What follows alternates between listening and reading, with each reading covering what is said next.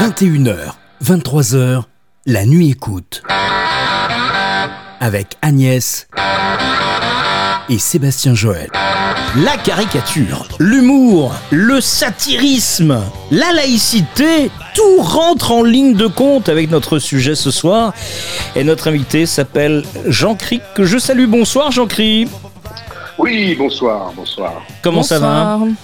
Bah écoute, très bien, très bien. Merci de votre invitation. Bienvenue dans la nuit écoute. Alors nos auditeurs peuvent réagir en direct en te posant des questions via des SMS au 06 44 634 811. Le numéro s'affiche évidemment sur le visuel que vous voyez sur l'ensemble des réseaux sociaux. Euh, en deux mots, qui es-tu Jean Cri Eh bien écoute, je suis dessinateur, plutôt ce qu'on appelle un artiviste. C'est-à-dire, je me sers du dessin pour faire passer des idées, pour faire réfléchir, parce que je pense qu'à un moment, un dessin, c'est plus fort qu'un bon texte, c'est pas de moi. Et donc, euh, voilà, je dessine, je dessine, je dessine pour faciliter les choses, je dessine pour faire réfléchir, je dessine pour euh, euh, aider à la réflexion. voilà, un peu l'esprit. alors c'est ce qu'on peut lire, c'est ce qu'on peut lire d'ailleurs. Agnès, le savais-tu? On dit que près de 65% de la population est visuelle, tandis que 30% est dans la catégorie auditif. Eh non, je savais pas. C'est fou, hein ouais, c'est incroyable. Ça, c'est assez fou. J'imagine pas. Et ça, c'est le job de Jean Cri, mm. c'est de, véhiculer des messages, voire de faire réfléchir euh, par l'intermédiaire d'un dessin. Quelles sont les différentes catégories de, dessinateurs? Euh, Par exemple, euh, on parle de caricature parce que le sujet fort et qui a un lien direct avec la laïcité, c'est tous les problèmes que nous avons pu découvrir, étudier autour des religions en particulier, et de Charlie Hebdo. Et puis on, voit ce que ça donnait, évidemment, euh, avec le massacre chez Charlie Hebdo. Et puis euh, beaucoup plus proche de nous, euh, Samuel Paty, hein, professeur d'histoire-géographie dans, les Yvelines. est-ce que l'on est caricaturiste ou pas obligatoirement Le dessin de presse satirique, ça rentre dans quelle catégorie? Bah, Moi, je mets tout un peu en groupe dans la notion de dessin d'idées. Parce que dessin de presse, en fin de compte, c'est un, dessin qui véhicule quelque chose. Si tu as un journaliste, lui, il écrit un, un article, lui, il va écrire un éditorial. Ben, un, un, dessinateur de presse va dessiner l'article, va dessiner l'idée. Mhm. Euh, sauf que de la, de la presse, il y en a de moins en moins. Quand tu regardes bien, là, il y a de moins en moins de journaux qui, qui éditent du dessin de presse. Ils sont de plus en plus frileux. De plus en plus, ils, les suppriment parce qu'ils ben, n'assument pas. Et donc, on est plutôt autour de, du, du, dessin de presse en termes de le terme générique. Hein. C'est euh, le, du dessin éditorial. éditorial. C'est un, une approche journalistique du, dessin. Après, tu as du dessin d'idées, c'est-à-dire je, veux, dire quelque chose, et puis bah, après, tu as le dessin d'une vanne, hein, une bonne blague, parce que c'est bien aussi une bonne blague. c'est sympa un bon dessin. Donc, euh, voilà, l'idée un peu, c'est que tout ce qui concerne autour du dessin, d'idées, du dessin de caricature, du dessin d'idées, la caricature étant effectivement bah, la, de, changer le visage de quelqu'un, mais c'est aussi la caricature d'une situation. Et d'ailleurs, euh, ce que j'entendais là juste avant pour le camion, c'est un, dessin de caricature, c'est un dessin de presse. Oui, on mettra le lien d'ailleurs vers l'image pour que les auditeurs puissent le, découvrir.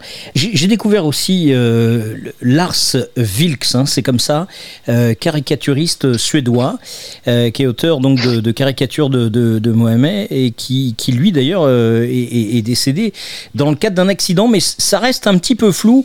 Écoutez, euh, c'est un extrait d'un journal où on vous dit très rapidement euh, de qui il s'agit. Après avoir survécu à de multiples menaces et projets d'attentats, l'artiste suédois Lars Wilks est décédé dimanche en Suède dans ce que la police considère comme un tragique accident de la route. Le dessinateur de 75 ans était un agitateur menacé d'assassinat pour une caricature de Mahomet qu'il avait dévoilée en 2007, déclenchant alors de vives réactions dans plusieurs pays musulmans. Il vivait depuis sous protection policière un dessinateur sous protection policière, ce qui a été le cas après pour euh, les, survivants de, chez euh, Charlie Hebdo, qui ont même été euh, contraints de, déménager. finalement, c'est un métier dangereux, Jean Cré. Oui, c'est un métier dangereux. Et quand tu regardes dans ces dernières années, c'est des dessinateurs qu'on a abattus. On n'a pas abattu beaucoup d'écrivains, ni d'ingénieurs des ponts et chaussées. Hein. le, dessin a une particularité, c'est Cabu qui disait ça. Hein. Un dessin, c'est comme un coup de poing dans la gueule. Euh, donc c'est hyper efficace. Donc c'est vrai qu'à un moment, quand tu commences à toucher un petit peu des gens qui ont quelques problèmes métaphysiques avec eux-mêmes, avec leur identité, euh, et puis qui se sentent offensés dès qu'on dit la moindre chose, bah, ils le prennent direct dans la figure. Et donc oui, il y a pas mal de dessinateurs euh, qui sont qui sont sous surveillance policière. Et pour les Charlie, c'est ce qui se passe. Depuis 2015, à chaque fois qu'il y a une réunion où il y a beaucoup de dessinateurs, il y a toujours une une protection policière. Euh, Jean-Cri, est-ce que euh, finalement le, le, seul problème ne resterait-il pas seulement sur des caricatures religieuses? Oui, alors, c'est vrai que bon, la, la, religion, ces temps-ci, ça exacerbe un peu tout, hein, ça on peut le dire. D'ailleurs, j'ai fait des tests, hein, j'ai discuté avec des copains dans, dans les journaux.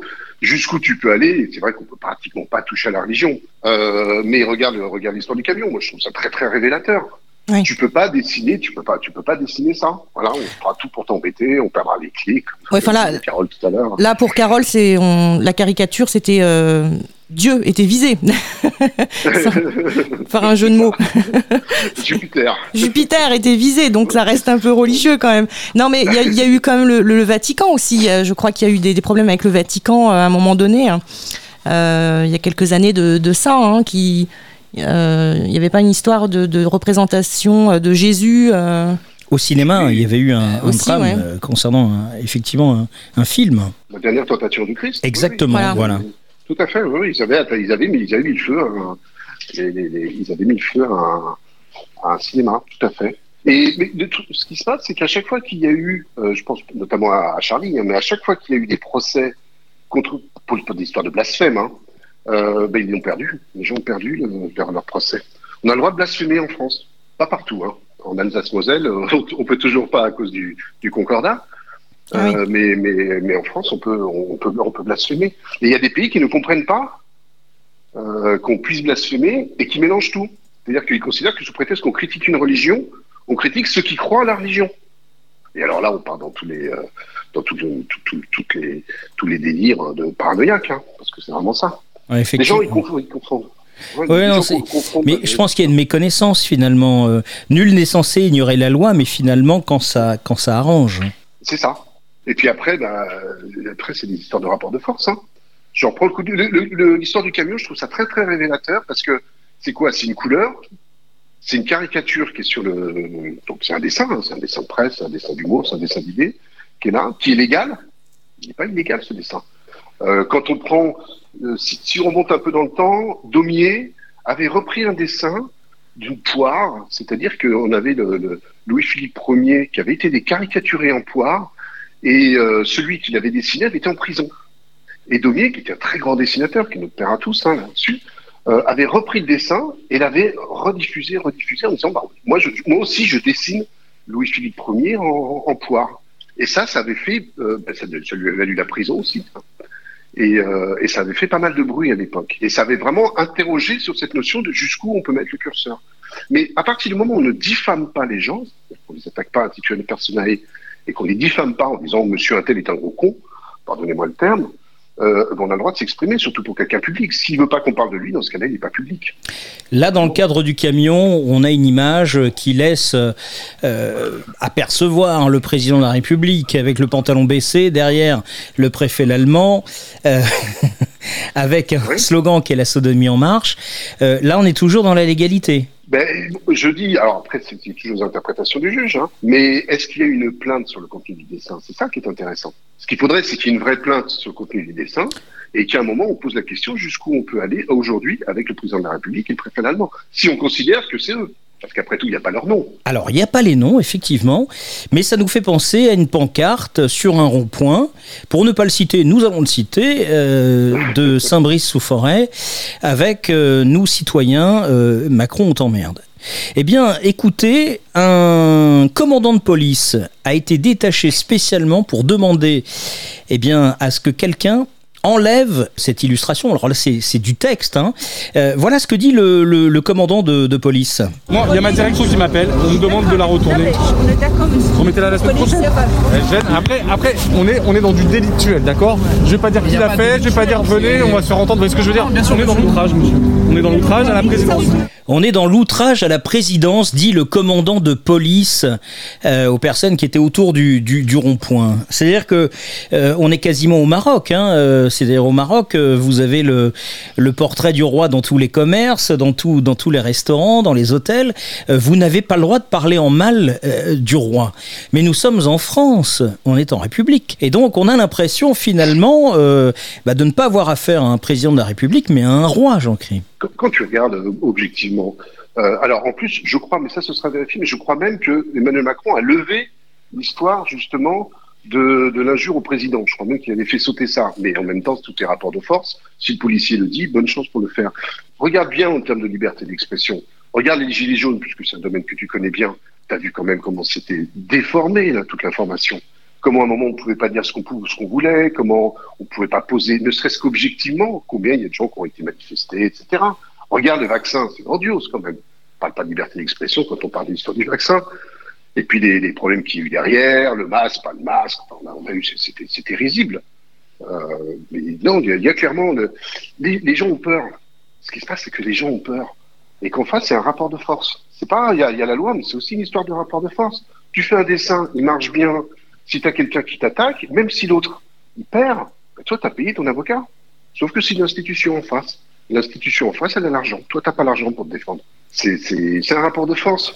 Et Alors, je pense que ouais. aujourd'hui, on perd, on perd beaucoup en liberté. C'est clair. Sauf que j'en crie, il y aura évidemment de l'ironie dans, dans ce que je vais te faire écouter, mais on a quand même un ministre de la Santé qui a su, il n'y a pas très longtemps, être très très clair sur euh, BFM TV. Écoutez. Ce qu'on veut, c'est que vous ayez ce que nous disent les scientifiques et ce que dit le professeur Fischer euh, pour le comité d'orientation de la stratégie vaccinale, c'est qu'au fond, il faut, pour bénéficier du pass, Hmm. il faut qu'on ait été exposé, que notre système immunitaire ait été stimulé trois fois, au moins trois fois. Une stimulation, ça peut être une injection de vaccin ou ça peut être une infection. Et qu'au minimum, il faut avoir reçu au moins une dose de vaccin pour renforcer l'immunité. Qu'est-ce que ça veut dire Mhm. Et là, c'est là que ça se simplifie. Si vous avez eu une injection et deux infections, deux épisodes infectieux, ça arrive. Vous avez eu deux, deux injections et une infection, que cette infection soit avant les injections, au milieu ou après, ou si vous avez eu trois injections de vaccin, vous conserverez le bénéfice de votre passe. Sans limite de temps. Sans limite de temps, jusqu'à ce qu'une limite soit fixée si la situation évolue, etc. Mais aujourd'hui, sans limite de temps. D'accord? Donc là, cette règle-là, elle est plus simple. Donc la question de Sabrina Si vous n'avez n'a pas plus eu- lieu d'être pour vous. Euh, vous allez voir qu'un petit peu si quand même, si vous n'avez pas eu du tout d'injection de vaccin, même si vous avez eu trois fois une infection, ce qui est pas de chance, mais ça peut arriver, là il vous faut quand même une dose de vaccin. Et en revanche, si vous avez eu une seule dose de vaccin et une seule infection, c'est là que vous avez quatre mois pour avoir votre rappel pour que ça corresponde et que ça fasse rentrer. Donc retenez ça. Trois injections, une injection égale une infection. C'est la, mais attendez, c'est la règle que vous, que vous nous annoncez ce soir d'une certaine manière. Il y a un changement de cap, changement de règle ou une simplification de la règle. Désormais, Une injection égale une infection. euh, on va prendre le cas de figure le plus courant. J'ai eu une première dose, une deuxième, puis ces dernières semaines, j'ai eu Omicron. Ça vaut comme une troisième dose d'une certaine manière. Ça vaut comme une troisième dose. Alors, Donc j'ai droit au pass vaccinal. pour le pass vaccinal, Pour le pass Ce que vaccinal. nous disent les scientifiques à côté de ça, et notamment le professeur Fischer, il nous dit, il est recommandé, chaleureusement recommandé, et vous serez très bien reçu si vous allez en centre ou chez votre médecin ou votre pharmacien, d'avoir quand même une troisième dose de vaccin. D'accord Mais pour le pass vaccinal, on simplifie avec ce dispositif. Mais encore une fois, si vous avez eu que deux doses de vaccin et même si vous avez eu une infection, il est recommandé, mais pas obligatoire pour bénéficier du pass, d'avoir votre troisième injection. Voilà, je pense que là, on n'a jamais fait aussi simple. Ah, mais, mais moi, je crois que le professeur Fischer, il parle du professeur Fischer, Ouais. c'est, c'est le professeur Fisher Price, en fait, non? Parce que, Ah oui. franchement, c'est un, un cirque, leur truc. Là, c'est très clair. Puis en plus, il vous le dit quand même. hein. C'est pour ça qu'on on, on met l'intégralité parce que c'est c'est du grand spectacle. Depuis que Pierre Richard n'est plus euh, au ciné, on, on- on sait euh, comment Olivier Véran va pouvoir se se reconvertir hein, dans quelques mois. Euh, il- en plein milieu de l'intervention, il dit mais attention, là, euh, voilà comment on a simplifié les choses. Donc là, on est quand même sur du très très lourd. hein. En tout cas, c'est bravo, bravo Véran. J'aimerais bien l'avoir en ligne et, il refuse nos, invitations. Ce qui est normal, hein. attention, hein, il ne se déplace que sur des chaînes euh, importantes. Euh, cette absurdité-là, euh, c'est pour ça que je parlais aussi tout à l'heure du, mot laïcité qu'on emploie à tort et à travers depuis longtemps.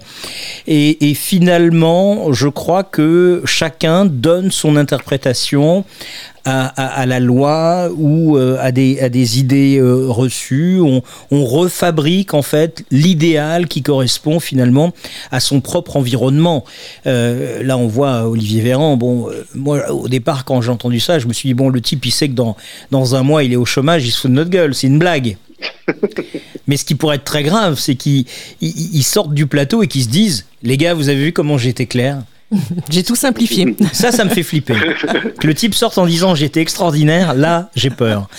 Le dessin, justement, et, et là, bon, euh, les drames, on parle de, de- de Charlie Hebdo, on, on a cité tout à l'heure ce, ce dessinateur euh, suédois. Euh, qui établit les règles? En tout cas, le curseur. Quand euh, je suis journaliste de presse, c'est mon rédacteur en chef qui va me, censurer. Moi, je peux faire ce que je veux, mais euh, in fine, on, on prendra peut-être pas mon dessin. Alors, il y a, oui, bien sûr, bah, déjà, il y a la loi. hein. On ne diffame pas les gens. Euh, ça, c'est la règle de base. Euh, la diffamation, ça, c'est parfaitement encadré. Après, derrière, la politique éditoriale, c'est super variable. Je ne veux pas dire que ça dépend toujours de l'actionnaire, mais de plus en plus. Euh, alors, tu n'es pas sans ignorer qu'une grosse partie des médias appartiennent à 9 milliardaires.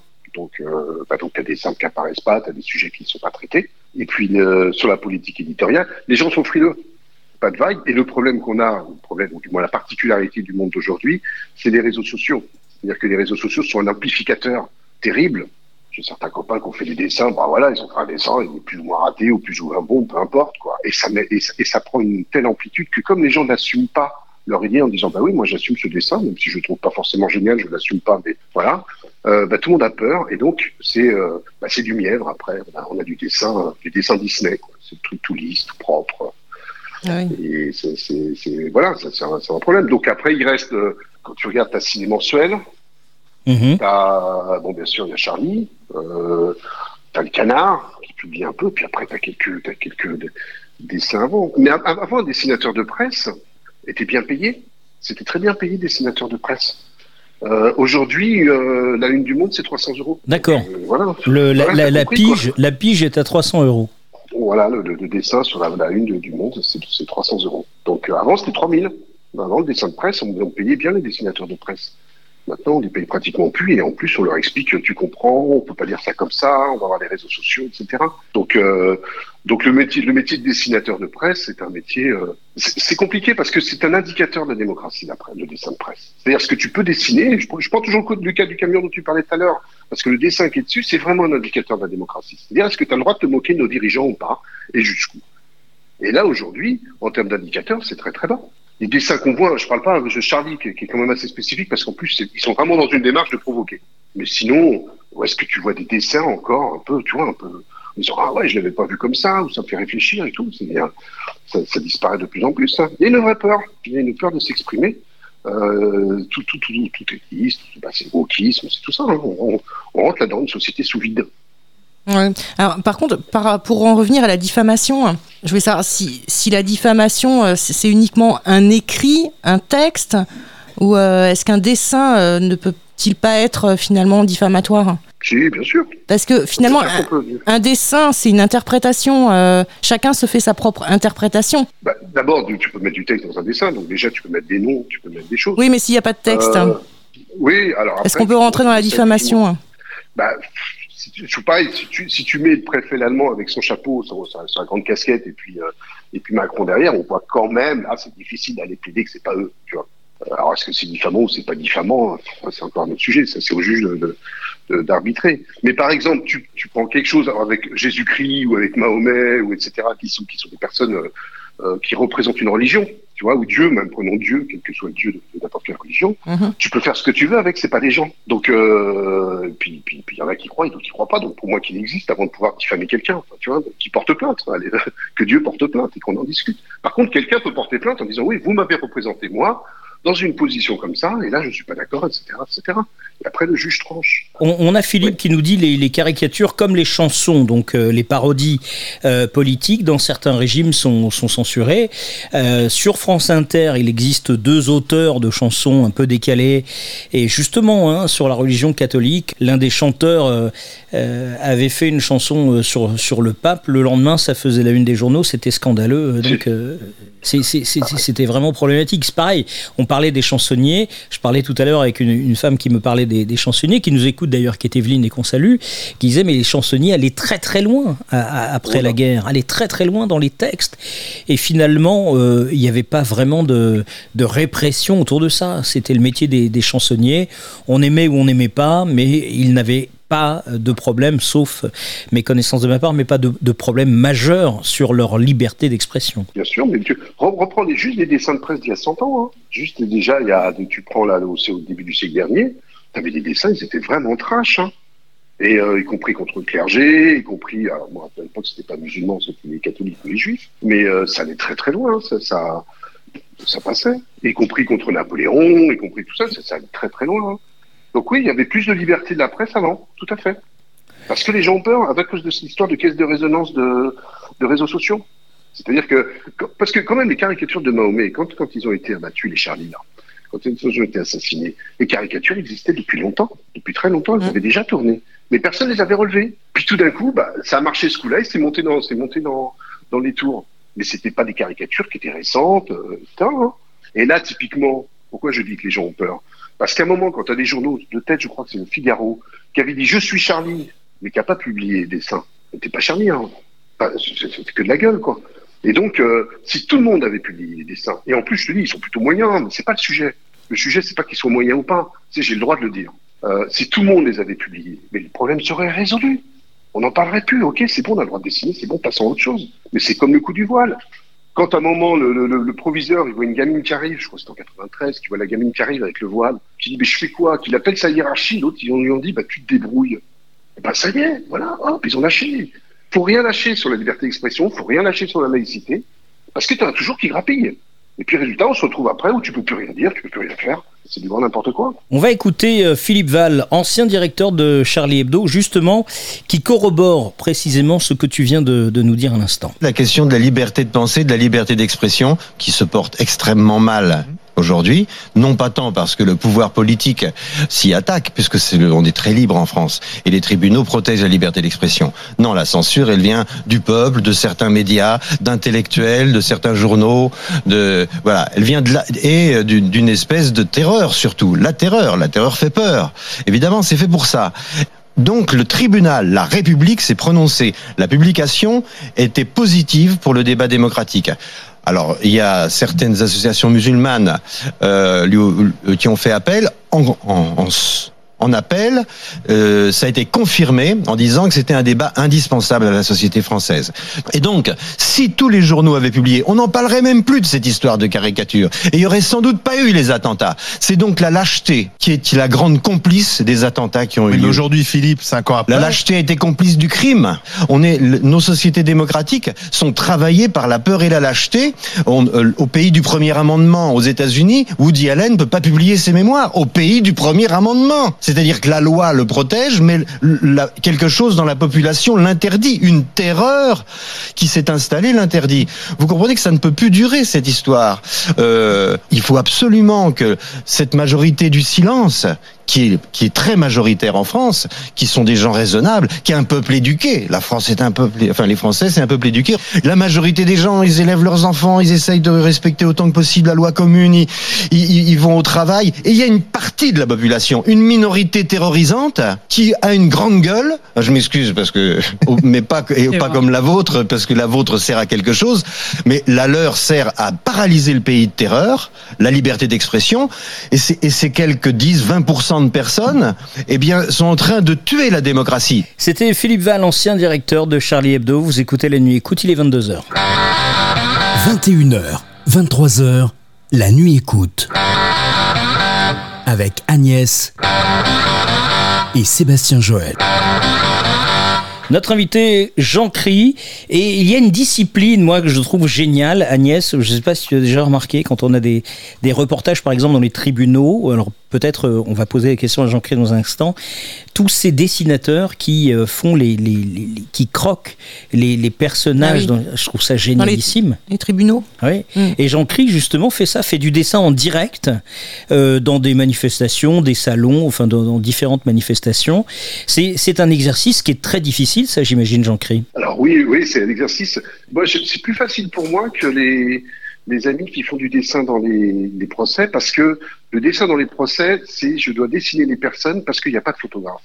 Parce qu'il fut une époque, je, pense notamment à une amie qui, en a fait beaucoup et qui a fait des gros procès, Papon, euh, euh, Touvier, etc. Donc euh, quand tu as fait un procès comme ça, tu sors, t'es pas indemne. hein. Et, euh, et ben là, tu dois faire le photographe. Donc tu dois dessiner les personnes. Donc ça, c'est vraiment très très particulier. C'est euh, dessiner des scènes, euh, euh, reproduire un petit peu l'ambiance, parce qu'avant il y avait tellement de photographes, c'était tellement de bazar que euh, c'était pas possible d'avoir une euh, un procès normalement, parce qu'ils cherchaient toujours à choper le- l'angle, la photo, le truc, ça dérangeait tout le temps. Et donc c'est pour ça qu'ils ils ont décidé qu'il y en aurait plus et que ce serait des, des, des dessinateurs. Moi, c'est plutôt de, de, de la réaction. Donc soit effectivement, ça va être de faire de trouver une vanne par rapport à un contexte particulier, ou euh, bah, par exemple il y a une conférence ou quelque chose, et puis bon, des fois, euh, l'avantage du, du, du, du, trublion, si tu veux, c'est qu'à un moment, euh, quand tu as quelqu'un qui raconte rien pendant une heure, parce que bon, ça arrive hein, quand même, hein, bah, tu arrives à faire une vanne qui fait marrer tout le monde là-dessus, quoi. Et, et on peut pas t'en empêcher, voilà. Ça, ça, permet de ponctuer. Donc ça, le, le, dessin, pour ça, le dessin en direct, le dessin de, de, de, de situation quelque part. Ça, c'est marrant, mais c'est vraiment du dessin d'idées, là. Il faut que je trouve une vanne, faut que je trouve un truc, j'ai quelque chose à dire à propos, je fais le pas de côté, et puis je, je le fais. Donc c'est plutôt c'est un exercice intellectuel. C'est pas forcément un exercice de dessin, c'est surtout un exercice intellectuel. Oui, il y a des émotions qui ressortent quoi qu'il arrive euh, très rapidement dans ces dessins, qui sont pas obligatoirement à chaque fois très fins, très finis, mais on, on est capable de ne pas avoir vu ce qui s'est passé et de reconnaître euh, une, une, émotion dans, le, mm. dans, dans, dans, les visages qui sont retranscrits. Ouais, une expression. Une expression très forte qui, qui est vraiment descriptible très rapidement. Comment tu en es arrivé au, au, au destin, au dessin euh, Et finalement, c'est un lapsus révélateur, oui. destin. à, à, quel moment la, la destinée t'a mis sur le chemin du, du dessin et, et, tu as envie du dessin? C'est ta principale activité? Oui, alors au début, moi, moi je, je viens du milieu des arts graphiques. Euh, donc euh, pendant très longtemps, bah, j'ai fait la mise en page, j'ai fait des maquettes, j'ai fait voilà parce que j'aime bien le papier, j'aime bien les affiches, j'aime bien tout ça. Et puis j'en avais marre toujours d'aller chercher, euh, de faire de la recherche iconographique. C'est-à-dire que quand tu dois faire un truc, il faut que tu cherches la bonne photo, le bon truc, le bon dessin, le bon picto, etc. Et un jour, mais ça c'était il y a une quinzaine d'années, je me suis j'en ai marre, j'en ai marre de chercher, de passer mon temps à trouver la bonne banque d'images, donc je vais me mettre au dessin. Et puis je me suis mis au dessin. Puis après, j'ai continué à tirer la plotte et je me suis dit, tiens, c'est marrant parce que le dessin, on commence à l'utiliser pour faire travailler des gens ensemble, ce qu'on appelle la facilitation graphique. Ah, tiens, c'est intéressant. On peut utiliser le dessin, c'est quand même plus sympa que d'avoir des pages de texte, aussi des PowerPoint où il y a plein de, plein de lignes, plein de lignes, plein de lignes que personne lit ou tout le monde lit, enfin, de trucs qui gonflent tout le monde. Et je me suis rendu compte qu'on pouvait utiliser le dessin pour faire réfléchir de l'intelligence collective pour produire. Donc j'ai continué, continué à tirer la plotte là-dessus. Et puis, euh, puis après, je me suis dit, bah tiens, et pourquoi on n'utiliserait pas le dessin pour faciliter les apprentissages? Donc là, je suis en train de faire une thèse que je vais soutenir bientôt là, euh, justement sur la pédagographie. C'est-à-dire comment utiliser le dessin pour faire passer des idées, pour faire passer, pour faciliter les apprentissages. Et de fil en aiguille, quand tu fais ça, tu dis bah, si je fais passer des idées, bah, quelque part c'est un peu du dessin, du dessin d'idées, du dessin de blagues, euh, et donc euh, bah, ça va avec. C'est un état d'esprit, c'est-à-dire à un moment comment je fais un dessin, j'enlève tout ce qui sert à rien, contrairement à un tableau, j'enlève tout ce qui sert à rien en disant ok qu'est-ce que je peux encore enlever qui fait qu'on comprenne encore? Et ça, c'est un exercice. Là aussi, c'est un exercice qui est assez intéressant. Donc, je suis arrivé là au fur et à mesure, en rentrant par la facilitation graphique, la mise en page, la PAO, et puis après de me dire. Et en plus, bon, je suis particulièrement énervé de ce que je vois, parce que je m'intéresse à la politique. En plus, j'ai été élu dans une vie antérieure à Paris, tu vois. Donc, euh, voilà, je sais un peu comment ça se danse, la, la politique de l'intérieur. Euh, moi, j'ai trop d'éducation pour poser des bombes. Je préfère poser des affiches, quoi se fait pas. des gens. Voilà. Ça Donc, fait moins de dégâts. ben voilà. Et encore, tu as vu Charlie, tu vois, mais, ouais. mais, au moins, tu dis un bon dessin, tu vas le coller un peu partout sur les espaces d'affichage libre. C'est pour ça que je revendique que nous ayons des espaces d'affichage libre dans les rues. Ouais. Voilà, que les villes remettent des espaces d'affichage libre, qu'on se réapproprie l'espace urbain. Ah ben les... Pour chaque mètre, chaque mètre carré d'espace de, de, de, privé, c'est-à-dire publicitaire, on est un mètre carré d'expression libre. Ouais, bah, les, les, gilets jaunes euh, les utilisent, hein, les affichages libres, ouais. j'en suis témoin. Bah ouais. bah, c'est ça, mais il n'y en a pas beaucoup. Et, et, pour moi, là, se réapproprier l'urbain. Et donc, je me dis que si tout le monde, euh, euh, comment dire, mettait des dessins positifs, parce que tu vois, les, les messages, euh, je pense les messages à Zemmour, tous ces messages de haine, tout ça, critiquer l'autre, etc., ça, ça, fait comme des mèmes, tu sais, ça, ça rentre dans le cerveau à force, ça, ça rentre bien, de façon insidieuse. Mais si on faisait on affichait tous des dessins sympas qui disent, bah, je sais pas moi, sois sympa avec ton voisin, qui t'a rien fait après tout, euh, partage, enfin, des dessins positifs. Euh, à force de les visualiser, tu marches dans la rue, tu vois ça plutôt que vas-y change de voiture ou bouffe du McDonald's. Eh ben, je suis sûr qu'à force, c'est une conviction, je suis sûr qu'à force de voir des messages positifs sous forme graphique, tout simplement parce que tu les vois d'un seul coup, plutôt que d'être obligé de lire un texte et d'y réfléchir, hein, des messages graphiques partout positifs, plutôt que des pubs ou des choses comme ça, eh ben, je suis sûr que ça changerait le monde. Parce qu'à un moment, les gens, ils sont sympas. Les gens, ils sont sympas. Il faut juste leur dire à un moment, bah, écoute, non, l'un de l'autre, ça ne fait pas avancer le schmilblick, quoi. C'est pas là que ça se situe. Les gens sont sympas, mais il faut juste faire passer les idées, faire passer les idées. Et c'est vrai que le dessin, coûte quelque chose de direct. Voilà, t'as fait un bon dessin, boum, tu prends dans la figure, tu ah ouais, j'avais pas vu le truc comme ça, c'est super, quoi. Ça me parle. Euh, Catherine Beldam dit le dessin exprime des sentiments bien plus forts que des mots. Oui, oui, c'est, c'est- je, je trouve que c'est. Alors après, c'est pas toujours réussi un dessin, mais je trouve que c'est plus efficace. Même si euh, une belle poésie, c'est une belle poésie, tu vois, un beau texte, une belle chanson, quand même, ça met les poils au garde à vous. Hein. Voilà, je, c'est un autre média. Alors effectivement, comme tu le disais, aujourd'hui, tu as la majeure partie des gens qui sont visuels. Euh, c'est comme ça. On est, on est, on est câblé comme ça, quoi. Globalement, effectivement, alors il y a plusieurs types de chiffres. hein. 65%, Mais on- c'est beaucoup. hein. C'est ça, voilà, on est après, euh, il y a différentes études là-dessus, mais on est dans, on est dans ces quantités-là. Après, les gens qui sont auditifs, c'est pour ça qu'à l'école, c'est- très drôle, ça, je veux dire, quand tu as un prof qui pendant deux heures parle à des gamins ou à des étudiants sans leur montrer la moindre image, que ce que tu veux qu'ils retiennent Ils retiennent rien. C'est du basique, c'est c'est juste comprendre comment marche le cerveau, quoi. Donc oui, utiliser le graphisme, utiliser, euh, euh, utiliser le dessin, et on peut faire passer des choses vraiment très très bien. Après, il y a un truc qu'il faut faire attention avec le dessin, notamment le dessin d'idées, c'est que tu fais appel à un référentiel. Par exemple, les couleurs ne sont pas les mêmes pour tous les pays. Le blanc, dans, dans un endroit, ça va être le deuil, dans un autre, ça va pas être le deuil. Le jaune, ça va être bien, une fois, ça va pas être bien. Donc, ce qu'il faut faire attention, c'est qu'il y a toujours une histoire de référentiel quand tu fais du dessin. Peut-être parfois plus que dans le texte. Euh, et ça, pour ça, il faut être vigilant toujours de se poser la question, OK, je fais un dessin, mais à qui s'adresse et où est-ce que je le publie? Ça, il faut faire très très attention à ça. Ça demande un petit peu de, de presque, entre guillemets, d'autocensure.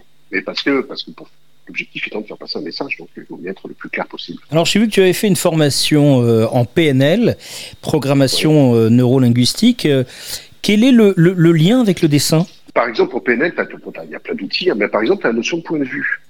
Euh, Mhm. C'est d'où tu regardes et d'où tu parles. C'est tout bête, hein, mais est-ce que je dis je? Est-ce que je me regarde faire la chose, etc. C'est-à-dire que de comprendre comment marchent les personnes, comment, fonctionne l'interaction et la communication entre personnes, ça aide à, pouvoir faire passer des idées. Et quelque part, le dessin, bah, c'est l'aboutissement sur une certaine forme de média, sur un certain support, de faire passer une idée. Donc pour moi, tous ces outils-là, de, de PNL, de transactions euh, datées, etc., tous ces outils-là aident à comprendre un petit peu la relation à l'autre, et puis de, bah, de, de se brancher, de se pluguer sur lui, hein, de se brancher sur lui, et, et donc par le dessin aussi. Par le dessin aussi. Tu faisais référence tout à l'heure, euh, en particulier, au, au cachet ou aux piges euh, qui sont de, de moins en moins intéressantes dans le domaine de, de- de la presse aujourd'hui. Qu'est-ce que l'on peut euh, conseiller à un jeune euh, qui est, on va dire, en fin de troisième, c'est le moment où tu vas au CIO et où quand tu dis que tu veux faire du dessin, on, t'envoie faire de la compta. Euh, que- que- quelles sont aujourd'hui les perspectives d'avenir pour un jeune qui nous écoute et que tu passionnes là euh, pour se lancer dans le domaine du dessin? Il peut s'attendre à quoi? Alors, si c'est du dessin de presse pur, bon, bonne chance. Euh, mais j'allais dire, c'est comme aujourd'hui faire du rock'n'roll, il n'y a pas 50 qui réussissent. Par contre, utiliser le dessin, c'est-à-dire travailler le dessin comme médium pour faire passer des idées, ça veut dire faire passer des idées, ça veut dire être capable de synthétiser une pensée, ça veut dire être capable de faire travailler les gens ensemble. Je reviens sur ce que je disais sur la facilitation, et sur tout ce qui est euh, travail collectif en utilisant le dessin et la, et- la détermination de problème. Là, il y a un travail énorme. C'est tout bête, hein. Euh, je, je reprends l'histoire du, du, du sujet de ma thèse. La pédagographie, c'est-à-dire comment faciliter les apprentissages en utilisant le dessin. Nous n'arrêtons pas d'apprendre. Le monde change tout le temps. Tu as toujours une nouvelle, un nouvel ordinateur. T'as des, il se passe toujours quelque chose. Tu as changé de boulot 15 fois avant de garder le même boulot. etc. On n'arrête pas d'apprendre. Tu peux pas lire tous les bouquins qu'il y a. Tu peux pas lire tous les sites web. Donc il y a un moment, il faut arriver à apprendre plus vite. Et apprendre plus vite, bah, c'est notamment par le graphisme. C'est-à-dire qu'à un moment, des fois, un bon dessin, tu dis ah ouais, c'est bon, j'ai compris, plutôt que deux pages de texte. Et ça, ce travail-là, cette façon de faire, là, il y a vraiment du boulot. Parce que parce qu'on a, on a besoin d'apprendre tout le temps. On a besoin de, toujours d'avoir de, l'info, de comprendre, de décortiquer. Et c'est pour ça que tu vois arriver la data visualisation, par exemple. Comment, avec un graphique, avec deux courbes, tu dis ah bah ouais, j'ai, compris le problème. Plutôt que faire des longs textes avec des tableaux Excel.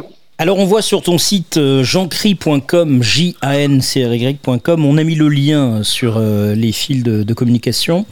Euh, L'image qui arrive, c'est 2022, même pas peur. Il s'agit de la main euh, d'une femme métisse ou noire, puisqu'elle a des ongles longs, donc on sait que c'est une femme. Un homme qui n'est ni blanc ni véritablement métisse, et leurs deux mains forment un cœur avec marqué dessus 2022, même pas peur. Euh, là, tout le message, effectivement, euh, simple, hein, puisque tu l'expliquais tout à l'heure. L'idée, c'est d'enlever tout ce qui ne sert à rien et que le message soit passé le plus rapidement possible et le plus positivement possible, en tout cas dans, dans la compréhension de, de, l'image. Comment t'es venue cette idée par rapport à la crise de faire ces deux mains qui forment un cœur et qui, là aussi, ont un lien sur le vivre ensemble, même, je dirais, sur, sur les problèmes raciaux de plus en plus nombreux dans les campagnes euh, actuellement en place, puisque tu citais tout à l'heure euh, euh, Éric Zemmour, hein, euh, dont l'idée est de faire de la France euh, la France aux Français, ce qui était un slogan de, Le Pen, c'est-à-dire que d'une façon sous-jacente, ce que l'on entendait du père Jean-Marie Le Pen à l'époque, c'était la France aux Français, euh, ça avait été repris d'ailleurs par Marine, et, là il le dit pas, mais la politique amenée par Zemmour, c'est celle-ci, c'est-à-dire les étrangers dehors, on reste entre Gaulois, comme dirait notre président préféré Emmanuel Macron. C'est tout ce que tu as vécu là qui t'a donné cette idée pour faire cette affiche qui amène euh, beaucoup d'espoir pour 2022 Bah, chaque année, je me dis, je, fais ma carte de vœux. Voilà. C'est un peu mon exercice, un peu, voilà, ce qui Et des fois, à chaque fois, je procrastine parce que j'arrive pas à trouver l'idée. Et puis, il y a de quoi être énervé quand même de ce qu'on voit là. Je veux dire, entre, quand même, on va voir, on, on a, on a deux fachos, on a deux candidats fachos, plus euh, une droite qui pue. Bah, j'ai- Excuse-moi, j'ai un peu résumé, mais euh, tu vois, je veux dire, tu- mais oui, mais parce qu'il suit. Il y a outrage, monsieur, il y a outrage. non, j'ai dit la droite, j'ai pas dit euh, Madame Peu. Donc euh, voilà. Mais qui, qui arrête pas de s'enifler derrière, qui sera le plus crade? C'est- insupportable. Alors, tu, tu vois ça, tu vois qu'ils arrêtent pas de nous gonfler avec, avec le Covid, qui globalement quand même a fait moins que la clope. Hein, faut quand même remettre les choses à leur juste valeur. Hein. Donc ils arrêtent pas de nous gonfler avec ça. Pendant ce temps-là, t'as l'Indonésie qui est en train de déplacer sa capitale en disant les gars, là, elle monte, bah, va falloir qu'on bouge notre capitale. T'as des, des, des gens qui arrêtent pas de, de, de crever de faim. Mais alors, par contre, ça, ça passe. Tu vois, tu là, c'est, la fête au village. Ça, on n'en parle pas, mais tu comprends, le Covid, on va être capable d'arrêter le monde pour le Covid. Mais on n'arrête pas le monde pour le climat, on n'arrête pas pour tout ça. Et quand tu vois ça, t'as- de quoi être un peu énervé. Et donc, je me suis dit, je vais faire un dessin, tu vois. Bon, puis je me dis, mais non, moi, je vais arrêter d'en rajouter encore plus de la misère à tout ça. Enfin, je veux dire, euh, euh, la partie des gens nous la répètent toute la journée que, que c'est, terrible, quoi. Et en fin de compte, en, tirant un peu la plage, je me suis dit, mais attends, en fin de compte, ils nous, sèment la peur. Et la peur rend con. J'adore ce truc-là, la peur rend con. Une fois, je discutais, une fois, je discutais avec un, un, un, un douanier à l'aéroport qui me pique mon coupe-ongle. C'est dangereux le coupon, monsieur. C'est Bah très ouais, alors j'ai dangereux. regardé dans les yeux, je lui dit, mais monsieur, vous avez essayé de détourner un avion, un 747 avec un coupe-ongle? Juste, tu vois, juste, juste cerveau réfléchir, tu vois. Et il dit, ah bah, c'est les ordres. Bah oui, bah oui, bah voilà. C'est comme ça qu'on fout les gens dans des camps. quoi. Donc, euh, voilà. Et donc, la peur rend con. Et je pense que si à un moment on dit, bah non, j'ai même pas peur. Et, d'ailleurs, je- j'en reviens encore sur Carole, parce que c'est courageux ce qu'elle fait, quoi. Mais voilà, tu prends ton camion, tu y vas, et tu lâches pas l'affaire. Tu prends ton dessin, tu vas le coller, tu lâches pas l'affaire. Et quand il y a un curé ou un imam ou je sais pas quoi qui dit ah Mahomet ou c'est ton problème. Vas-y, attaque-moi en justice. Vas-y, faut pas lâcher. Et voilà. Et donc je suis plutôt du principe de me mettre en positif, même pas peur. Parce que si t'as peur, tu votes Zemmour. Si t'as pas peur, bah tu vas pas de ce côté-là, quoi. Si tu as un peu d'espoir. Et voilà. Donc c'est c'était vraiment tourné ça, et y compris la peur de l'autre, bien sûr, parce que c'est facile. Alors on a annoncé aujourd'hui euh, ta venue et nous avons des, des commentaires sur le sujet de, de ce soir. Euh, vont se succéder, euh, alors pas dans l'ordre, euh, il y aura Philippe, il y aura Max, il y aura Angelo, il y aura José Laure. Ils nous disent de quelle façon ils voient le domaine, le monde de la caricature et du dessin satirique. Moi, en fait, bon, moi, je dessine un petit peu, donc euh, moi, je pense que liberté de la presse, euh, à fond. Moi, je suis à fond. Bon, je suis, euh, moi, j'aime bien Charlie Hebdo, donc euh, après, s'il y a des limites à pas dépasser, j'en sais rien. Mais moi, je pense qu'il faut laisser euh, les, dessinateurs euh, euh, libres de leur euh, leur choix et puis leur leur dessin, quoi. Il faut, faut, faut laisser faire, quoi. Alors, les caricatures dans la presse, euh, moi je suis pour la liberté d'expression. Donc, pour la démocratie, justement, parce que si on est là sur un rond-point, c'est parce qu'on veut plus de démocratie, plus de, liberté, euh, dans le sens où vraiment où, chacun peut penser et dire ce qu'il veut, mais tout en gardant une limite sans froisser les autres. Alors, dans les caricatures, moi, pour moi, justement, enfin, un artiste, surtout que voilà, c'est un artiste et s'il fait il donne libre cours à, son imagination. Mais après, c'est vrai que des fois, ça peut heurter certaines personnes et ça peut se comprendre. Effectivement, des fois, c'est peut-être un peu euh, limite. Quand on parle, par exemple, sur les religions, euh, bon, euh, effectivement, c'est un- si on parle sur l'islam, si on parle sur le christianisme, si on parle sur le judaïsme, euh, voilà, il y a toujours des gens qui ne seront pas d'accord. Après, moi, je suis un peu plus sceptique, c'est quand ça touche, euh, euh, aux, personnes qui peuvent être tuées, enfin qui peuvent être blessées, tout ça, dans le sens où il arrive un accident. Euh, là, je suis un peu plus, un peu plus réticente parce que ça touche aux personnes. Les caricatures, bah, ça peut donner une, euh, définition de, l'expression. Certains dessins qui sont choquants, mais je pense que euh, on est quand même dans un pays, donc la France, on devrait avoir le droit de s'exprimer par n'importe quel dessin et d'avoir le droit de, donner son ressenti sur un dessin ou quoi que ce soit, sans que ce soit euh, brimé ou retiré des journaux. Ah oui, il faut caricaturer, ben, ça a toujours été. Au contraire, ça, c'est une sorte d'exutoire sur euh, les tensions qu'il peut y avoir. Au contraire, ça peut dédramatiser même parfois. Ouais. Ça devrait être euh, d'utilité publique même. quand on dessine des. Quand on sait qu'on a des personnes d'une certaine religion, on ne devrait pas attaquer la religion par les dessins. On devrait pouvoir s'expliquer par le dialogue. Parce que mes parents m'ont toujours appris le dialogue qui est beaucoup mieux que de, faire des procès ou, de se tirer la gueule à travers une, émission de télé. Et ça, pour moi, l'expression, elle vient que du langage. Et elle vient par le dessin. Mais il faut quand même être mesuré sur, euh, sur certains trucs. Voilà. 21h, 23h, la nuit écoute. Avec Agnès et Sébastien Joël. Alors Jean-Cré, on voit euh, que la religion revient énormément. Et puis, on a José Laure qui dit aussi, euh, euh, quand il y a eu le, le décès de quelqu'un, c'est un petit peu difficile. C'est vrai que parfois, euh, Charlie Hebdo, alors j'ai pas d'exemple qui me reviennent immédiatement à l'esprit, mais quand il y a un drame et que derrière, effectivement, il y a des, des dessins, ça peut vraiment heurter là, les, les, les- les familles. Est-ce que, voilà, on doit se dire à un moment donné, bon, bah là, on n'y va pas, ou, ou au contraire, finalement, ça peut toucher une autre catégorie de, population qui se dit, bon, on dénonce à travers le dessin, et puis chacun se fait sa propre idée, euh, même si parfois euh, c'est douloureux. Ouais, C'est intéressant là, le- le- les, témoignages de, tes auditeurs. D'abord, il faut quand même savoir qu'à un moment, là, les premières censures, et Charlie Hebdo est venu de la censure d'Arakiri. Quand euh, Charles de Gaulle est décédé, il y avait la une de- de- d'Arakiri, c'était balle tragique à Colombay, donc Colombay les deux anglistes, ont Mhm. habité à Charles un mort. Euh, et ben ça, c'était censuré, c'est comme ça que le journal s'est arrêté. Je, je vais peut-être rappeler un basique euh, tout bête, hein. c'est la Déclaration des droits de l'homme qui est quand même notre, notre fondamentale, notre, notre base. hein. Et la version est toujours en vigueur depuis le 26 août 1789. L'article 10, nul ne doit être inquiété pour ses opinions, même religieuses, pourvu que leurs manifestations ne troublent pas l'ordre public établi par la loi. Et puis l'article 11 qui dit la libre communication des pensées et des opinions est un des droits les plus précieux de l'homme. Tout citoyen peut donc parler, écrire, imprimer librement, sauf à répondre de l'abus de cette liberté dans les cas déterminés par la loi. C'est-à-dire qu'à la base même de la Déclaration des droits de l'homme, qui se veut une déclaration de- des droits de l'homme universelle, et pas une déclaration des droits de l'homme française, hein, donc elle est valable quand, quand les, quand les révolutionnaires l'ont fait, ils l'ont pensé pour l'humanité entière, eh ben, c'est qu'à la base, on a le droit de s'exprimer. Et éventuellement, et éventuellement, on n'a pas le droit et on peut être censuré. Mais on peut être censuré a posteriori et pas a priori. C'est-à-dire qu'on ne demande pas l'autorisation, on s'exprime et éventuellement, ah, oups, j'ai marché dedans, j'ai merdé, etc. Et dans ce cas-là, effectivement, on peut, on peut avoir des soucis. Mais c'est dans ce sens-là. Et donc, quand euh, euh, votre auditeur disait euh, l'histoire de la religion, etc., mais de quoi La religion, la, la laïcité, c'est la liberté, la liberté de, de conscience, c'est-à-dire la liberté de croire ou de ne pas croire. Moi, je, si, je ne crois pas en Dieu, j'ai très bien le droit de parler de quelque chose qui n'existe pas. Je veux dire, je ne crois pas. Voilà. Donc, qu'est-ce qui m'empêcherait de... Après que les personnes y croient, c'est leur problème, mais c'est eux avec eux-mêmes.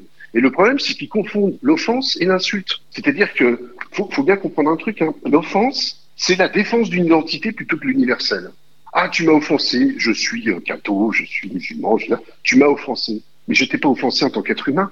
Je dis- J'ai dit juste, bah voilà, moi, ta religion, ta, religion, etc., c'est pas mon truc, ou c'est drôle, ou vous avez drôle de pratique, ou vous faites du mal, ou ça. Ok, mais c'est pas l'universel, ça. Ça, c'est des, un sentiment. sous-groupes. Voilà, c'est, Ouais. La personne une qui se sent offensée, en fait, c'est un, un sentiment qu'elle a. C'est pas forcément une, une réalité. Hmm. Bah, bien sûr, c'est, elle qui se fait son film. Alors après, euh, t'as as des dessins qui peuvent être trash, hein. Mais ok, mais c'est ton interprétation.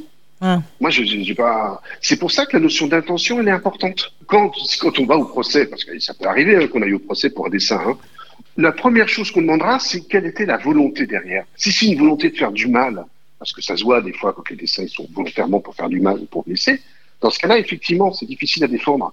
Mais si l'intention, c'était bah, de parler effectivement d'une religion, d'un but de certaines choses, etc., et que c'est pas fait pour faire du mal, mais c'est l'intention, elle compte quand même. Et souvent, il y a des gens, ils prennent tout au premier degré. Et puis en plus, pour un peu que je dis, c'est fait la boucle sur, euh, sur Facebook ou sur Twitter ou TikTok ou je sais pas où, et là ça monte, ça monte en, en- en mayonnaise. Euh, mais à la base, il faut s'exprimer. Et puis tu sais, il y a un truc tout simple, hein, c'est que la liberté d'expression, elle ne s'use que quand on s'en sert pas. C'est ça. C'est- clair. C'est tout, c'est tout. Si, euh, si à un moment on se censure tous, eh ben, c'est exactement ce que disait Val tout à l'heure. Si on ne met pas les dessins partout, eh ben, on baisse le niveau de plus en plus, de plus en plus, de plus en plus. On ne pourra plus rien dire, plus rien faire. Evelyne nous dit le, le dessin, c'est l'art de s'exprimer sans les mots. Je dis bien art. Et puis elle rajoute, les religions se critiquent bien entre elles. Voilà, ça c'est une remarque effectivement euh, euh, pertinente d'Evelyne. Et puis Céline nous dit, la caricature euh, sur la mort de Gaspard Huliel était un peu limite, ainsi que sur les victimes du séisme en Italie. Et alors? Donc, il y a une sensibilité, euh, voilà. Ouais, et alors? Non, mais et alors? On n'a pas le droit de, de, de, de faire une vanne. Après, moi, qu'elle ne plaise pas, moi, toutes les vannes ne me plaisent pas. Et alors? Moi, je vais pas regarder tous les films qui sortent. Moi, il y en a qui me choquent. Je les trouve très violents, d'autres pas violents, d'autres neuneux. Et alors? Tiens, on peut être choqué, il ne faut pas condamner. Bien sûr qu'on peut être choqué. Bah, attends, si, si t'es pas choqué de rien, tu vis quoi sous vide? Bah, euh, On n'a pas tous les mêmes goûts. Donc, par définition, quelque chose qui te choque n'est pas forcément quelque chose qui me choque. Bon, ça, on peut partir de ce postulat de base. Mhm. Donc, si on se choque pas pour les mêmes choses, s'il faut trouver l'élément commun qui ne choque personne, même les couleurs, ça marche pas. Parce que je te dis, dans certains pays, le jaune, c'est la mort, d'autres, c'est juste sympa chez d'autres, d'autres, c'est... Donc, même les couleurs, faudrait qu'il n'y ait plus de couleurs. C'est- n'importe quoi. C'est- même plus nivellement par le bas. Donc, non, et alors Ça choque, bien sûr. Moi, je me souviens toujours de ce dessin qui, qui m'a fait bien marrer, parce que moi, j'aime bien les dessins trash, parce qu'ils font vraiment réfléchir. Et je sais pas si vous vous souvenez du petit gamin, Ilan, euh, qui, qui- qui avait été noyé, qu'on avait retrouvé le gamin de 4 ans sur une plage. Eh oui. Euh, c'est il y a quelques années là, et il y avait un dessin de Charlie que j'avais trouvé vachement bien, tu vois, où tu vois le gamin qui est sur la plage là, et puis t'as une grosse pub McDonald's à, à, à 5-6 mètres, et en disant, je, je, je me rappelle plus l'accroche, mais c'était genre, euh, il y était presque, ou je sais pas quoi, Enjoy McDonald's, ou ben, bon, mais ils en ont pris plein la gueule sur un dessin, alors que tout y était. C'est un moment où ces gens-là viennent rejoindre un modèle qui les a laissés crever dans l'eau. Voilà. Et donc, tu as, McDonald's avec le clown, machin, etc., qui se marre, pendant que t'as l'autre, le gamin qui est 4 ans qui est mort. Mais ils s'en ont pris plein la figure. Ah, c'est choquant, patati. Mais justement, c'est fait pour ça. C'est fait pour ça. C'est fait pour un moment, eh oh, cerveau, quoi, réfléchir. Alors, tu as un dessin justement euh, sur ton site, hein, dont on a mis le lien, jeancry.com et dans le menu portfolio. C'est un, un type qui est un peu plus baraqué que l'autre quand même, et qui dit Dans ma religion, on tape ceux qui ne croient pas comme nous, et là, il lui faut un grand coup de poing. Et le type, euh, bon, évidemment, est sonné et lui dit Pas dans la mienne. Et ensuite, on a un hashtag qui dit La religion, c'est perso. C'est d'ailleurs un slogan que tu utilises euh, également sur une affiche que tu mets à disposition à, celui et celle qui le souhaite euh, sur la laïcité, la religion c'est perso. Euh, Il y, a, il y a des dessins comme ça que tu mets à disposition. Tu parlais que effectivement dans les villes, heureusement il en reste, même si ça disparaît un peu, d'espaces de liberté où l'on peut afficher ce que l'on veut. Euh, toi tu mets à disposition des dessins à, qui le souhaite pour les afficher où ils veulent. Bah, moi, je fais, du, je fais de l'activisme. hein. C'est-à-dire, comme je te disais tout à l'heure, j'ai trop d'éducation pour poser des bombes. Moi, je pose des dessins et je me dis que des fois, ça peut faire réfléchir et ça peut avoir un effet boule de neige. Bon, donc je pars du principe que mes dessins, ils sont tous libres de droit, sans utilisation commerciale. Puisque mon idée, c'est de m'exprimer et donc tous les dessins, vous pouvez les reprendre et diffuser allègrement, sans utilisation commerciale, en disant d'où ils viennent et sans modification. Donc, euh, et ça, en fin de compte, il y a quoi maintenant Il y a deux, trois ans, toujours pareil, ils n'arrêtent pas de nous gonfler avec les problèmes de religion. Franchement, si c'était vraiment ça le problème, combien il y a de gens qui croient en Dieu en France? Je veux dire, tu crois, je, je suis même plus chiffre, mais les trois quarts déjà, ils en ont rien à foutre. Alors, franchement, on a d'autres soucis, quoi. Mais ils n'arrêtaient pas de nous gonfler avec ça parce que c'est tellement plus facile de parler de ça. Et donc, j'ai fait ce dessin, la religion, c'est perso, que j'ai été collé. Alors, je me suis payé des affiches, puis j'ai été collé dans la ville. Et puis, ça a fait boule de neige. Alors, ça, j'ai trouvé ça génial, hein. C'est que, il y a des gens qui l'ont vu, et puis, à un moment, qui ont réussi à trouver, savoir que c'était moi, et qui m'ont appelé. Et j'ai même une élue d'une ville, hein, de banlieue, qui m'a dit, écoutez, euh, moi, ce dessin, il me plaît beaucoup. Est-ce que j'ai le droit de le reproduire? Alors, je dis, bien sûr, pas de problème. Et donc, ce qu'elle a fait, c'est qu'elle a reproduit et elle a, donc, elle a, fait, fa- fait imprimer des affiches et elle les a collées dans sa ville. prends déjà, tu vois, tu te dis, bon, c'est cool, tu vois, l'idée sur la laïcité, la religion, c'est perso, etc. idées passent. Et puis, un jour, elle me raconte ça. Elle me dit que, euh, donc, elle avait des affiches chez elle sur sa table. Et là, il y a son petit-fils qui vient, qui voit les affiches. Elle, elle en connaît partout, hein, dans tous les espaces d'affichage libre de sa vie. Et elle voit l'affiche et elle dit, la directrice est passée dans les, dans les classes et elle nous a expliqué l'affiche. Et là, à un moment, tu te dis, ça veut dire que l'éducation populaire par le dessin, en donnant les moyens de ceux, des outils, pour que les gens puissent rebondir dessus, puisque cette affiche-là a été collée dans la rue. Et donc c'est la directrice qui l'a vue et qui a dit au gamin, Hey, il y a une affiche qui est dehors, donc c'est pas moi qui l'ai posée, donc je suis pas Samuel Paty, vous n'êtes pas obligé de me couper la tête, hein, pas moi qui l'ai posée. Par contre, elle est dehors, je vais vous expliquer ce que c'est, euh, la laïcité, ce qu'il y a derrière, etc. Et c'est là que tu, vois la force du truc. Et là, pour moi, ça a été assez fondateur parce que je me dis que si vraiment on occupait l'espace urbain sur des messages comme ça, des gens qui ne sont pas d'accord sur ce qui se passe, ça leur permet de rebondir, ça leur permet de reformaliser les idées, de les reprendre et d'avoir des sujets de discussion en positif. Et donc, voilà, cette idée autour de la- du, du dessin et de, de, de la reprise du dessin et, euh, et de son utilisation, pour moi, c'est un, un vrai outil, un vrai levier. C'est ce que font, ce qu'ils font dans les pubs. Enfin, quand aujourd'hui tu vas acheter un t-shirt et que tu payes plus cher parce qu'il y a la pub, en général, c'est le contraire. On paye pour payer de la pub, pour porter de la pub. Mais oui. Ça s'appelle un sponsor, quoi. Euh, mais non, les gens, ils payent plus cher parce qu'il y a une pub connue. Il y a une marque connue. Il y a un truc qui va pas, quoi. Alors, il y a un dessin Donc, euh, très drôle aussi sur le confinement que tu as mis. Tous un peu perdus, trois petits points. C'est un type qui balade son chien avec son. Donc le. c'est très drôle. Parce qu'en fait, je viens de faire une deuxième lecture, j'avais pas vu. Le chien a, a le masque de, de son maître et le maître s'est trompé, il a mis la muselière. Et ça, c'est très drôle. Je viens de vous le partager d'ailleurs sur le fil de, de conversation Ouais, euh. Facebook. C'est plutôt pas mal. Ouais. Et d'ailleurs, on sait pas qui tient la laisse, si tu regardes bien. En même temps, le gars Oui. est blond. hein. Oui, en même temps, c'est un blond. C'est Ouais, un blond. Effectivement. Voilà. Oui, parce que oui, parce que c'est vrai que là, la muselière en fait euh, est dans la continuité de la laisse et on ne sait pas qui promène qui. Ouais. Ouais. Non, non. Ah, le gars, il est complètement paumé. Hein. Ah oui, là, on peut pas être plus paumé que ça. Mais, mais non, mais attends, pourquoi on n'a pas été, nous? Vous, vous vous souvenez du discours de Sibeth Ndiaye qui nous expliquait que c'était Voilà. dangereux qu'elle n'arrivait même pas à le mettre, que, que les, les, les Toubil étaient en train de nous expliquer que c'était pas utile, Mm. que le Premier ministre était... Non, mais attends, c'est quand même, c'est, c'est quand même, ils nous ont quand même pris pour des cons, mais bien, quoi. Bien. Et les gens, sincères, c'est ça ce que, ce que j'ai trouvé dégueulasse dans cet épisode-là, et c'est pour ça que je suis un peu lâché là-dessus, c'est que ils ont, ils ont, ils ont décrédibilisé la, la parole publique. À mentir comme ça, hein, c'est important qu'à un moment, la République, c'est une belle chose. Se tra- Vivre ensemble, c'est pas n'importe quoi, c'est compliqué. hein. Je veux dire, on est 80 millions en France, on est euh, plus 400 ou 500 millions en Europe. C'est compliqué de vivre ensemble. Donc, il faut des règles, il faut du respect de certaines institutions, il faut se respecter entre nous, etc. Et ces gens-là, ils ont sali ça à nous prendre pour des imbéciles, à dire tout et n'importe quoi. Et des gens qui sont bons soldats, eh ben, ils ont rempli leur petite attestation, qui était exprès pour les faire chier, hein, parce que, quand même, ils, ont, ils les ont étudiés, je veux dire, pour, pour, pour les rendre compliqués. C'est fait pour ça, quoi. Et ils ont rempli leur petit truc, et ils ont pris 135 euros, ou parce qu'ils n'avaient pas rempli leur propre papier, pour s'autoriser eux-mêmes. Et puis, ils ont envoyé des hélicoptères aller chercher des gens sur des plages désertes et tout. C'est du grand n'importe quoi. Et les gens, sincèrement, ils ont dit, mais ça doit vraiment être très grave pour qu'ils fassent tout ça. Et voilà. Et ça, c'est malhonnête. Ça, c'est malhonnête. C'est vrai, c'est vrai. C'est malhonnête. Ils salissent, ils salissent la fonction. Ces gens-là ne sont pas dignes des fonctions qu'ils occupent. Ce monsieur Macron n'est pas digne de sa fonction de chef d'État. Il n'est pas à la hauteur. C'est un gamin capricieux qui s'entoure de start-upers et compagnie. Les mecs, ils sont trois quarts, ils sont mis en examen, etc.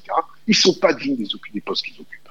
Et nous, on a besoin d'avoir des gens qui sont à la hauteur de leurs responsabilités. On a des vrais enjeux, on a un bouleversement climatique, on a, une urgence sociale qui est claire, qui est très claire. Il nous faut des gens qui soient cultivés, qui ont une certaine vision, qui pensent pas qu'à eux et à leur nombril. Et, ces gens-là sont pas à la hauteur.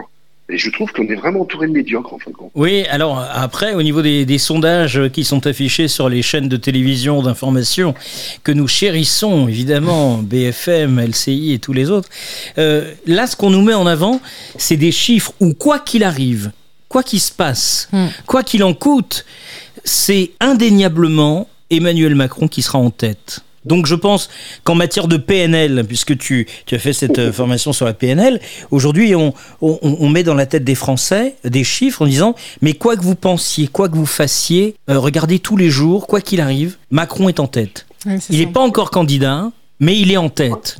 Et quel que soit le candidat au deuxième tour. Inconsciemment, les gens euh, vont, Se vont disent, voter. De toute façon, voilà. Soit ils vont pas y aller, donc ça sert à rien qu'on aille voter puisque Macron a autant de. C'est un de appel à l'abstention. Ben ouais. Mais bien sûr, bien sûr, c'est c'est grave. Alors ce qui est fou, c'est euh, on a regardé euh, aujourd'hui. Alors ils ont un peu changé le, un peu changé le site. C'est dommage. On avait un tableau qui était plus clair la semaine dernière sur le le site euh, du Conseil constitutionnel concernant les parrainages à l'élection présidentielle. Euh, on a halluciné ce Ouais. matin. On avait donné des chiffres la semaine dernière et ce matin, en regardant les chiffres, on est devenu fou. Ouais, c'est incohérent. Enfin, vraiment, là, c'est euh, c'est c'est fou. 1945 promesses de signature, par exemple. Pour Pécresse. Pour Pécresse. Non mais il en faut 500, ok? Ok, il n'y a pas de problème. Mais à partir du moment où on arrive à 1900, 1945 promesses, quand Ah. on voit euh, la qualité, parce que là, elle nous a fait de la qualité quand même. Là, il y a eu... euh, là, moi, je veux dire, euh, moi, après 33 ans de radio, j'ai pris une leçon de communication avec euh, Pécresse. Là, franchement, entre la, la comédie euh, inhumaine de la communication et, et, et- et les messages à faire passer, c'est juste lamentable. Mais quand on voit les chiffres là, euh, je peux vous dire que c'est assez fou. Alors, il y a une information, c'est que dans la liste qui vous est mise en ligne par le Conseil constitutionnel, apparaît, alors ça c'est assez fou, l'ancien président de la République. Ah oui, c'est vrai. Nous avons Hollande. François Hollande. Et Qui apparaît. apparaît. Ouais, ouais. Alors, est-ce qu'un est qu'un élu a envoyé, a signé pour, un- pour Hollande en disant c'est mon pote et euh, je, je, quoi qu'il arrive, je, je vais signer pour lui. pour l'instant, il a une signature. Non, mais en même temps, tu as bien des signatures pour Macron, il n'est pas candidat. Mais c'est ça. Ah oui, il en a ça. 1300 et quelques, lui, déjà. Ouais, c'est- quand même, c'est quand même un grand foutage. On se moque, on se moque du monde. On a vu Guillaume Meurice aussi. On a vu Guillaume Meurice. ouais, j'ai vu, j'ai vu qu'il y a une promesse aussi. Ouais, c'est bien. Valide, c'est- au moins, on se marre. Ouais. Mais c'est c'est un, c'est un souci. L'histoire des, l'histoire des. Alors, je sais pas où c'en est sur l'histoire des statistiques, mais qu'est-ce qui s'est passé si, si tu regardes bien? C'est que euh, sur les, les sondages, ils sont complètement plantés au municipal et au départemental. C'est-à-dire qu'ils pensaient qu'il y aura un raz-de-marée FN. Il n'y a pas eu de raz-de-marée FN. Et donc, là, maintenant, quand ils font les sondages, ils interrogent quelqu'un en disant est-ce que vous êtes sûr à 100% d'aller voter? Qu'il y a pas de gens, ils ne savent pas encore. Quoi. Et, donc, déjà, tu as, alors je te donne ça un peu à la fourche, j'ai plus en tête les chiffres, hein, mais globalement, tu en as une bonne moitié qui dit je suis pas sûr. Donc, déjà, ils les enlèvent du sondage. Et donc, il te reste plus que 50% des sondés. Et sur ces 50%-là, ils disent bon, vous allez voter, et déjà, tu en as, je sais plus, je crois, 20% qui vont dire je vais voter blanc. Et donc, c'est les 30% qui restent, c'est là-dedans qui décide si tu es monté de 1% ou tu es baissé de 1%, un tel ou un tel. Ça n'a aucun sens. Ça n'a aucun sens. Ça. N'a aucune, aucune réalité euh, mathématique, aucune réalité statistique. Ça n'a aucun sens. Exactement. Ouais, ouais. C'est du vent. C'est du vent. Mais il, mais il est tartine. Il est tartine. Et ça, bah, moi, c'est pour ça que j'ai plus de télé. hein. Euh, c'est. C'est du bourrage de tête. et- c'est- voilà, c'est malhonnête. malhonnête. Alors, Nathalie Arthaud, à l'ensemble de ses promesses, 529. François Asselineau, 217, je vous donne les gros chiffres. Nicolas Dupont-Aignan, 379. 1074 pour Anne Hidalgo. 490 pour Yannick Jadot. 122 pour Anas euh, Kazib. Euh, on en avait parlé très brièvement, mais on ne connaît pas plus que ça. Jean Lassalle a 503 signatures. Alors que euh, Marine Le Pen n'en est qu'à 366 promesses. Contre 1345 pour Emmanuel Macron. 370 pour Jean-Luc Mélenchon. 1945 promesses pour Valérie Pécresse. Et Philippe Poutou, 199. Fabien Roussel, 529. C'est assez fou. Éric Zemmour, 291. Il a pris des signatures à, à Marine Le Pen. Mais 291. hein. Aucun des deux euh, n'a encore validé son, euh, son accession Ah. à, à ça. hein, Alors justement, on a, l'élection. on a Angelo qui a une question pour Jean Cry. Euh, Angelo euh, vous demande comment voyez-vous les présidentielles? Euh, je, je pense et j'espère qu'ils ne prendront pas le risque d'éliminer des candidats pour ces histoires de, parrainage. Avant, les parrainages, étaient secrets. Donc les gens pouvaient avoir leur parrainage. Et globalement, il y a un parti qui disait à une partie de ses élus locaux, bon, soutenez-le parce que franchement, euh, voilà. Sauf que maintenant, ça se sait qui, soutient qui. Et donc ceux qui, tiennent les voix n'osent plus forcément dire euh, qui, qui soutiennent. J'ose espérer pour la démocratie qu'ils vont pas, et pourtant je sais que c'est pas, pas ma tasse de thé, euh, mais qui vont pas empêcher un Zemmour ou une Le Pen de se présenter. Je vais même être très pragmatique. Si Zemmour et Le Pen pouvaient se présenter tous les deux, ce serait très bien. Parce que moi, ça diviserait le nombre de voix de fachos, quoi. Ouais. C'est quand même pas plus mal, quoi. Pour qu'on ait une vraie. Parce que le problème de, de- de cette élection-là, mais ça, ça fait un bout de temps que ça dure, c'est que ce ne sont pas des vraies élections. C'est qu'à chaque fois, on vote par défaut au deuxième tour. Oui. Et ça, c'est un, c'est un vrai problème. Parce que, à un moment, nous, on, a besoin de faire de la politique au sens noble du terme. C'est-à-dire comment on vit ensemble, quelles sont les priorités, euh, est-ce qu'on considère que c'est normal qu'il y ait telle carte salaire, euh, qu'on puisse faire telle élection. C'est de la politique. On a besoin de faire de la politique. Or là, aujourd'hui, c'est du repoussoir. Pour avoir participé à la campagne, la première campagne qui a, qui a fait arriver l'extrême droite, hein, puisqu'en 2002, j'étais avec un des candidats, euh, je me souviens très bien, hein, j'étais avec un des candidats, en plus qui bousculait un peu le système hein, de, de l'intérieur. Donc, euh, et Le Pen est arrivé au deuxième tour. Et Jacques Chirac a été élu avec 82%. Qu'est-ce qu'on a appris après par la bande On a appris par la bande que, alors, c'est ce qui se dit, hein, moi je n'ai pas pu vérifier, j'ai pas pu appeler, mais il se dit que Jacques Chirac avait appelé Christine Taubira, il avait fait les calculs, et il avait dit il y a tant de candidats à gauche, si elle se présente, a priori, la gauche ne passe pas au deuxième tour, c'est Le Pen qui passe et je suis élu. Les Ouais. gars, ils, ils raisonnent comme ça. Et Macron a, a exactement raisonné comme ça. C'est pour ça que, si vous vous souvenez, euh, eh bien, on n'arrêtait pas de parler de Le Pen en- pendant l'élection présidentielle précédente, et puis on la faisait monter, etc.